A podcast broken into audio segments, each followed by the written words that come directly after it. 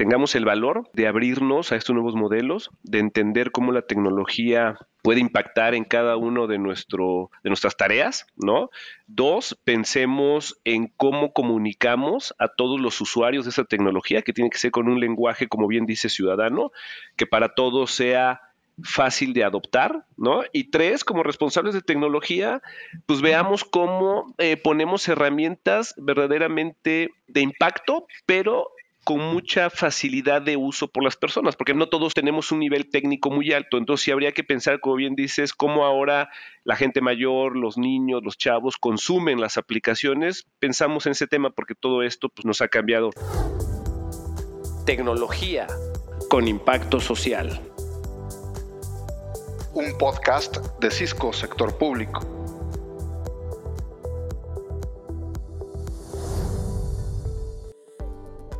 Hola, bienvenido nuevamente a un capítulo más de tecnología con impacto social. Mi nombre, Abel Diego, director de sector público en Cisco México.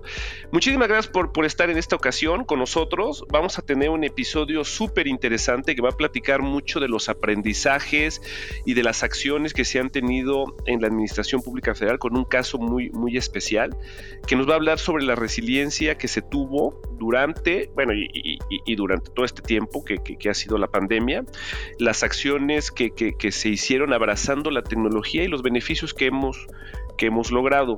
¿no? Como bien sabes, es un espacio donde lo que queremos traer son mejores prácticas, son ideas de cómo la tecnología genera este impacto social. En el episodio anterior platicamos un poquito del rol y del papel de la mujer en nuestra industria, de los cambios que está ocasionando eh, el, talento eh, femenino en, esta industria y hoy vamos a platicar de otro tema igualmente, de, igualmente importante. Para esta ocasión es por primera vez y me siento eh, orgulloso, contento, complacido de tener como invitado a, un gran funcionario público, Guillermo, que es el director de tecnologías del IFT, quien nos va a platicar sobre cómo llegó este, este tema eh, cómo lo procesaron, cómo tuvieron que, que, adoptar el cambio y las medidas que implementaron con, el apoyo que se pudo dar de este lado en Cisco para generar este impacto con tecnología que es a través de nuestro programa SDA, eh, que, estaremos platicando un, poco más de esto en futuros eh, capítulos para pues invitar a todos a que encontremos casos de uso donde la tecnología puede generar impacto social y con apoyo de, Cisco podamos generar eh, casos de digitalización que nos ayuden a ser más eficientes como gobierno. En esta ocasión quiero darle la bienvenida a nuestro amigo Guillermo Fernández, director general de TIC en el Instituto eh, Federal de Telecomunicaciones. Guillermo, ¿cómo estás? Muchas gracias por estar con nosotros, muchas gracias por platicar y bueno, pues estamos aquí para, para platicar y aprender juntos. Gracias, Guillermo. Muchas gracias, Abel, gracias a ti. Eh, espero que se encuentren bien. Eh, agradezco la, invitación, la, la, la introducción encantado de estar aquí contigo, pues a la distancia, ¿no? En, estos medios virtuales ahora. Sí, ahora que, ahora que lo mencionas, bueno, es un ejemplo más de cómo las herramientas eh, digitales y las herramientas de colaboración permitieron eh, en lo que se pensaba muy complicado, eh, que, que, los gobiernos pudieran adoptar este tipo de herramientas y tecnologías para mantener la continuidad operativa. Hoy nos damos cuenta cómo a través de estas herramientas podemos estar interactuando como es, como es esta, esta conversación y esta plática que tenemos. Te agradezco nuevamente eh, porque seguramente va a ser una plática enriquecedora. Eh, para toda nuestra industria, ¿no? En, cómo el instituto afrontó este tema. ¿Por qué no nos platicas un poquito, Guillermo, cómo llegó esto? ¿Cuál fue el nivel de resiliencia que se mostró en el instituto? ¿Cómo lo adoptaron? ¿Y qué fue lo que, lo que hicieron para superar un poquito este tema? Claro que sí. A ver, mira, pues, eh, como bien lo decías y, al, inicio, la situación en realidad fue inesperada y nos agarró a todos fuera de, fuera, de, base o del lugar, pues en todo el mundo, ¿no? Yo creo que, eso fue común. Sin embargo, bueno, cómo, cómo cada una de las organizaciones, empresas y demás afronta las, eh, las cosas, pues es donde va habiendo matices. Eh, en el caso de, nosotros, el, IFT que es el, órgano regulador de las telecomunicaciones en, México, bueno, ya teníamos un, cierto camino recorrido. Desde 2015 incluso se había hecho un pequeño ejercicio de, teletrabajo y a lo largo del tiempo habíamos venido renovando eh, pues alguna tecnología de, accesos remotos, VPNs, algo de comunicaciones unificadas. Ya, ya habíamos andado un poco el, camino. Sin embargo, bueno, nos agarró la necesidad de casi literalmente de la noche a la mañana irnos pues a, un teletrabajo, ¿no? Un esquema de todos a sus casas. Me acuerdo que eso fue en, marzo de 2020 cuando nos dan la instrucción de, señores, pues se va a cerrar todo. Eh, ya estaban cerrando, ya habían cerrado otros lugares del mundo, ya se estaba empezando a cerrar aquí también en México. Y lo que tuvimos que hacer fue, yo creo que un par de decisiones clave en ese momento fue, ya todo el mundo tenía, aun cuando tenía todavía PCs, que ahorita ya, no es el caso, pero todavía teníamos eh, equipos de escritorio con, con, una gran parte del personal del instituto. Eh, ya todos tenían instalado también software de, de, VPN. La decisión fue que se lleven su máquina a su casa. Eh, sea laptop, sea equipo de escritorio, que se la lleven a su casa, así de un día para otro. Y para nosotros pues, es robustecer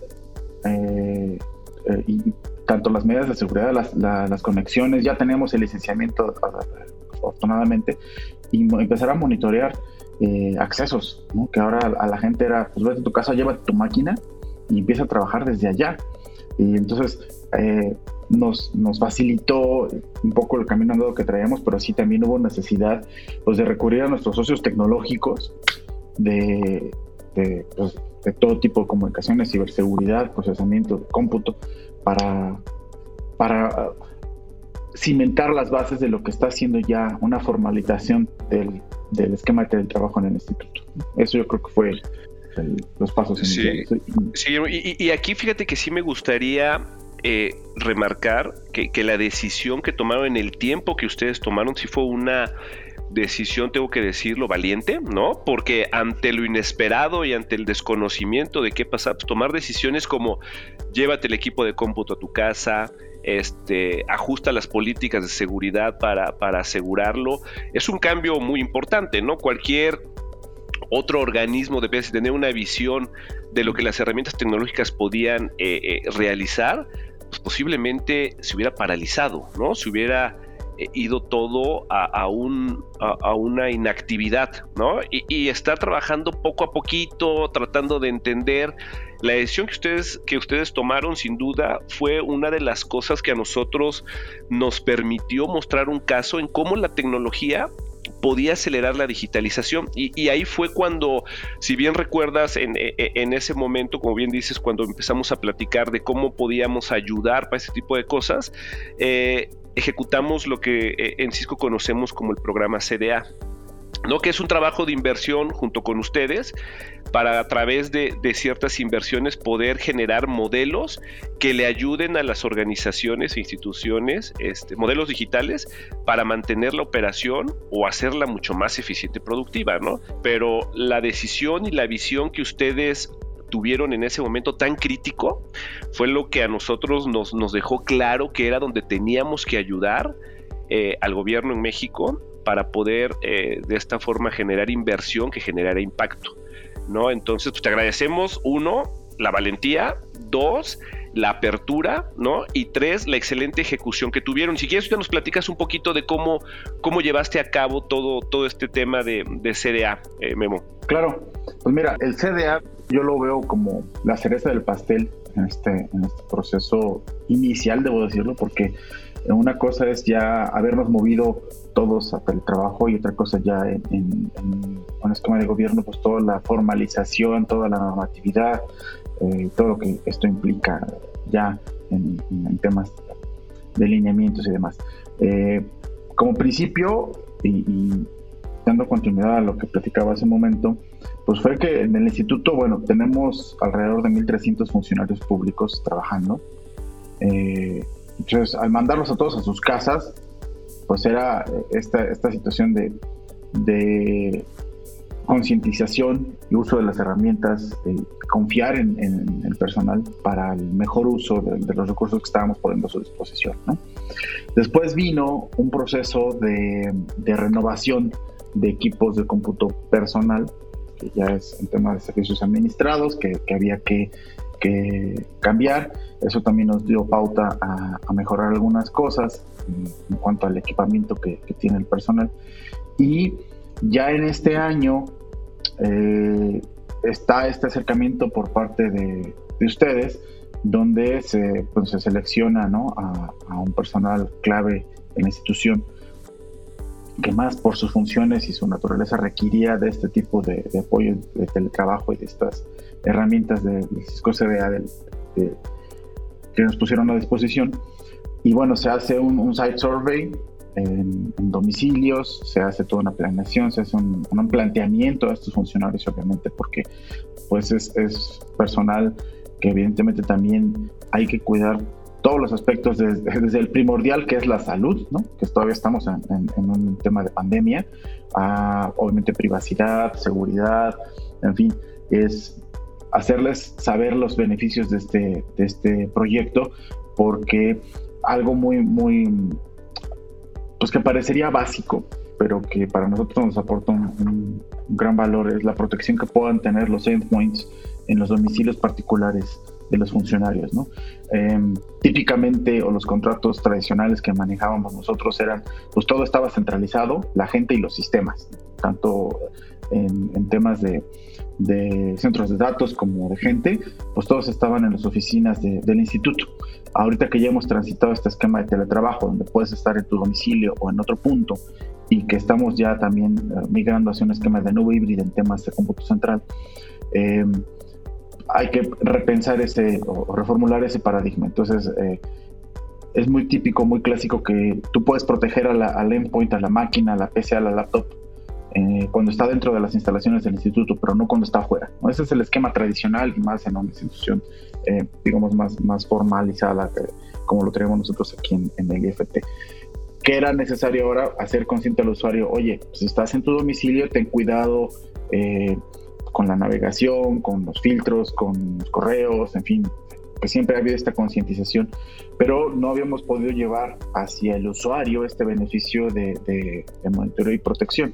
Entonces fue de los beneficios que se le habló mucho a los funcionarios del instituto, ya vas a tener protección en tu casa, ya no solamente es cuando estés en el instituto, sino tendremos herramientas para poder proteger a la máquina y obviamente a la información y, a los dispositivos que conectes a esta red Wi-Fi que se, que se les configura este, de una mejor manera, con, con tecnología adecuada. Eh, vas a tener una VPN ya instalada de manera por default, que también, por increíble que parezca, eh, muchas veces a los usuarios se les olvidaba este, activar la VPN, ¿no? Entonces de repente tenemos algunas llamadas, oye, no me puedo conectar al SharePoint, bueno, a las fuentes compartidas, herramientas de colaboración. Ah, este, enciende tu VPN. Ah, sí, cierto, ¿verdad? Bueno. Entonces, detallitos así, ya es vendérselos, hacerlos saber y pues adelante que, que, se les implemente. Además de que, bueno, también la calidad de audio y video que tienen, pues es, muy buena, este, están, felices y encantados, ¿no? Entonces ha sido un, gran, un gran beneficio, por eso decía yo, es la cereza del pastel. Para, para, estos funcionarios en este proceso. Perfecto. Oye, no, no te quise interrumpir porque, digo, en cada tema que nos ibas comentando hay un, mucho trabajo por detrás, ¿no? O sea, por ejemplo, la planeación de VPN, como bien decías, el cambio cultural, de cómo irles explicando a cada uno de ellos, pero al final del día, y déjame tomo un traguito de café porque esto sí es muy sabroso de platicar, a final del día creo que ya tenemos un caso de referencia en donde nos damos cuenta cómo en el sector público, en gobierno, trabajado por funcionarios este, con conocimiento de, de, su sector y conocimiento de su dependencia, ya tienen un caso de trabajo híbrido, ¿no? O sea, hoy te podría decir, en México gracias a tu trabajo, eh, gracias a, bueno, a, todo el instituto que adoptó también, que es bien importante ese tema de adopción, hoy podríamos decir que ya tenemos las bases, que seguramente hay mucho todavía que mejorar y mucho que, que perfeccionar en el camino, pero ya podría decir que tenemos las bases de un modelo de trabajo híbrido dentro del sector público. Y eso sin duda eh, eh, nos trae mucho beneficio como industria. ¿Por qué? Pues porque hoy vamos a poderle sacar eh, mucho más provecho al tiempo de las personas cuidando su salud, ¿no? haciendo un gobierno mucho más eficiente, colaborando de una forma muy, muy segura. Y bueno, pues sin duda yo, yo me siento muy contento de ver este tipo de, trabajo este, y, reconozco tu profesionalismo, Guillermo, y tu pasión, porque tengo que, reconocer que para esto no solo se necesita conocimiento, para esto necesitas pasión, necesitas querer verdaderamente a tu trabajo, querer lo que haces, ¿no? Y por qué no, a veces me dicen que soy un poco exagerado, pero para este tipo de cosas se, se necesita querer a México, ¿eh? Querer a México y decir, le voy a asignar tiempo extra, porque fue lo que hiciste tú y tu equipo ¿no? Para cambiar el modelo que teníamos que ya no nos funciona. Ahorita no puede operar para cambiar un nuevo modelo y, echar a andar todo este tipo de cosillas. Entonces, si no existiera esa pasión y, ese amor por lo que uno hace, eh, este tipo de cosas no se podrían adoptar. Es más, te diría, en una de esas hasta te cierras y dices, no hombre, esto no es posible, ¿no? Este, ¿para qué me voy a meter en complicaciones? ¿No? Eh, y por eso aplaudo mucho y reconozco la apertura, la adopción, ¿no? Y seguramente la perfección y la optimización que se va a tener este modelo. No sé, Memo, ¿tú qué opines de, esto? Pues, gracias por, las palabras, por el reconocimiento, Abel. Creo que, el, mérito ha sido de todo el equipo. Eh, obviamente tenemos que eh, llevar una dirección, hay, un liderazgo de, yo creo que el, IFT, como dos ventajas claves que creo que, son en este caso eh, primordiales para lograr este tipo de ejemplos o de, proyectos es que es un instituto por naturaleza tecnológico. Eh, hay mucha gente muy técnica o muy conocedora de tecnología. Entonces, la resistencia al cambio fue menor.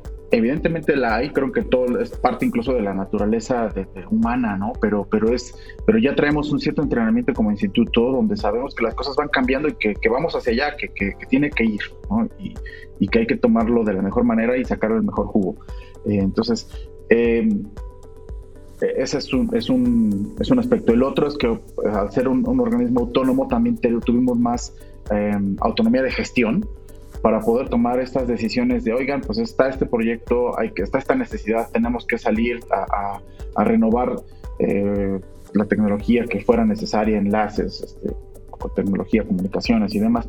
Entonces, eso es una, una ventaja, yo creo que, que tuvimos, sin duda, el apoyo de la alta dirección de pues adoptar y abrazar el cambio y en este caso también ya para estos proyectos la apertura de decir, bueno, está esta, esta les decimos, el CDA, esta series en el pastel, como ven, eh, creo que podemos dar un valor agregado incluso a, este personal, a, estos funcionarios de alta dirección.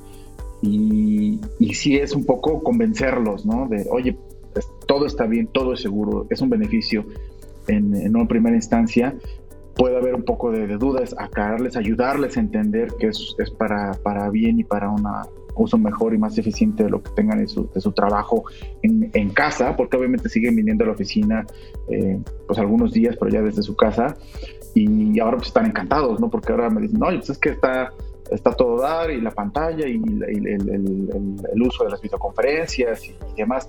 Eh, les decía estos detallitos de, comodidad y de funcionalidad, de ergonomía de, las configuraciones de VPN y, protección de, la información o de, las conexiones.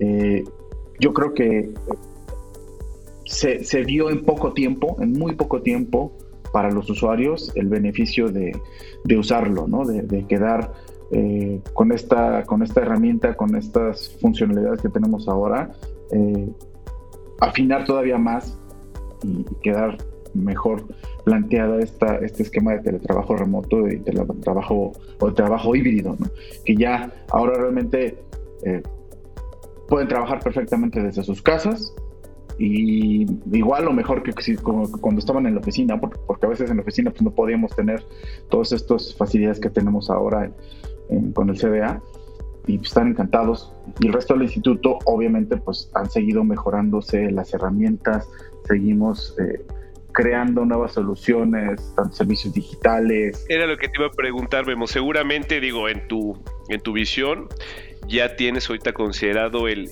qué sigue, ¿no? Este, cómo mejoro algunas cosillas. Hoy Memo pregunta, ¿tienes ya datos duros eh, a medir que digas, pues ahorita estamos o, estábamos así, estamos así y vamos para allá o todavía estás en ese en ese trabajo de definir cuáles van a ser tus KPIs para, para el futuro? Pues mira, KPIs hacia el nuevo esquema no están definidos, pero sí tengo algunos datos duros que ahorita les, les puedo compartir. Eh, ¿Y por qué digo que no tenemos esos KPIs? Porque en el instituto, en este momento estamos transitando, les decía, la formalización o a la de, nuestro esquema de teletrabajo, ¿no? A, qué voy a que, que hay necesidad de hacer una, eh, ajustes o actualizaciones a las normativas de cosas que pueden ser tal vez administrativas, válgase la redundancia, pero desde eh, asistencias, cómo mides la productividad ahora, obviamente condiciones generales, ya sabemos que hay cambios, ajustes en la ley en México que obligan a las empresas y a las organizaciones a facilitar el teletrabajo de sus empleados. Entonces, todo esto está ahí, estamos en ese proceso.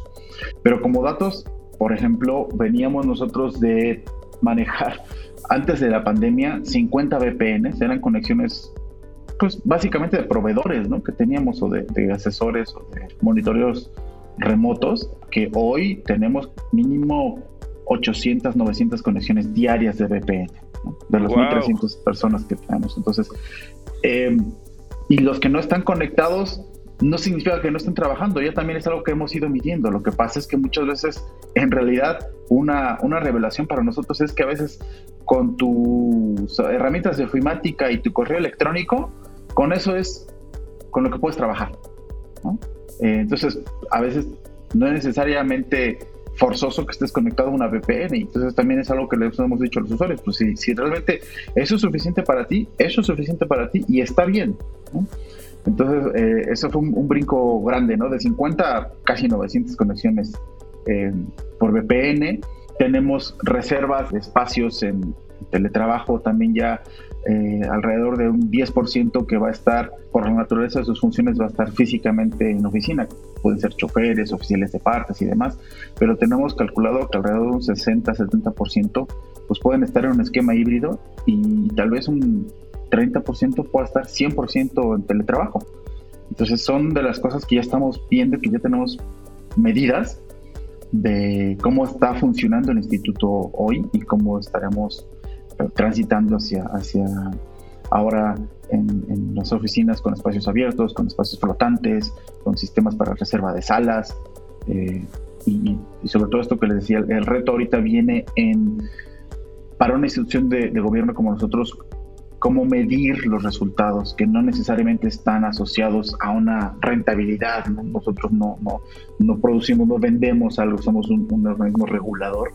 Eh, ¿Cómo podemos medir nuestra productividad, cómo podemos dar la claridad de los beneficios de, los cambios que estamos haciendo. Eso es, eso es, un reto bien importante para una institución de gobierno y más cuando estamos pasando a un esquema de teletrabajo donde ya no es, y creo que en el instituto, aun cuando están los mecanismos formalizados, pero bueno, el tema del horario siempre ha estado por un asunto más bien normativo, pero más bien de resultados. Eso es, eso es un reto ahorita, ¿no? En tecnología, ¿cuáles son los nuevos servicios que vamos a dar?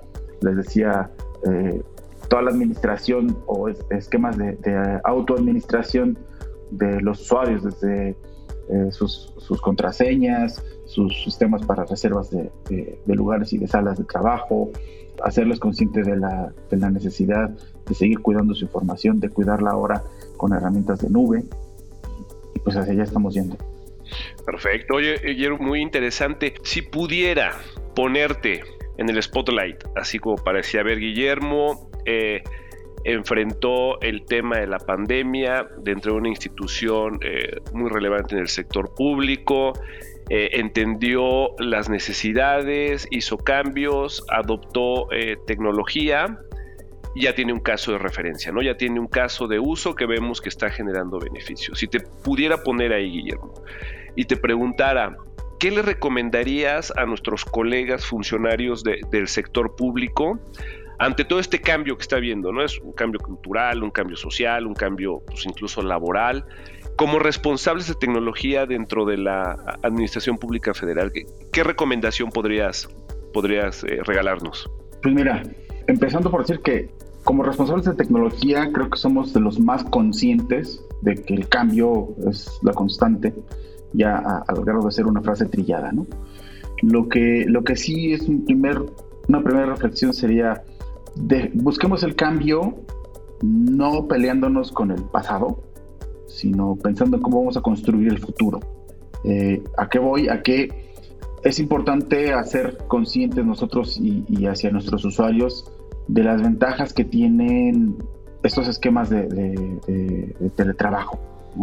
Es hacer consciente al usuario que eh, la tecnología te permite estas bondades, la, ubicuidad de, la información y por tanto también de, la seguridad que debe tener. Las herramientas que estamos usando es, yo creo que hay que tener el valor de poder hablar y de hacer clara la información a nuestros usuarios, que también eso es bien importante, eh, aprenderle a hablar a, los usuarios de todos, de todos los niveles de la tecnología en términos sencillos, en términos que entiendan y en términos que sean fáciles de adoptar.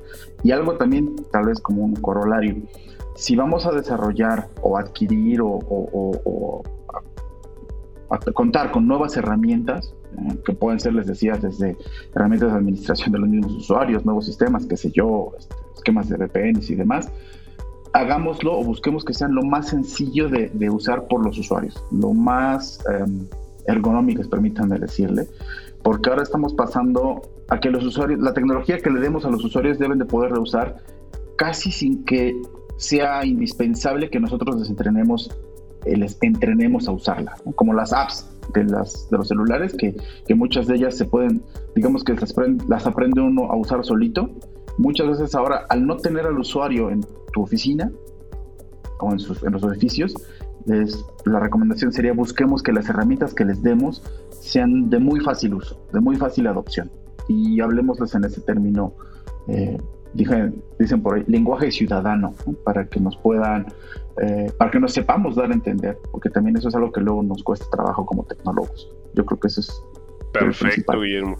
Oye, pues muchísimas gracias. Digo, me quedo con todo lo que nos platicaste, pero el mensaje eh, final para todos nuestros colegas e industria es tengamos el valor de abrirnos a estos nuevos modelos, de entender cómo la tecnología puede impactar en cada uno de, nuestro, de nuestras tareas, ¿no?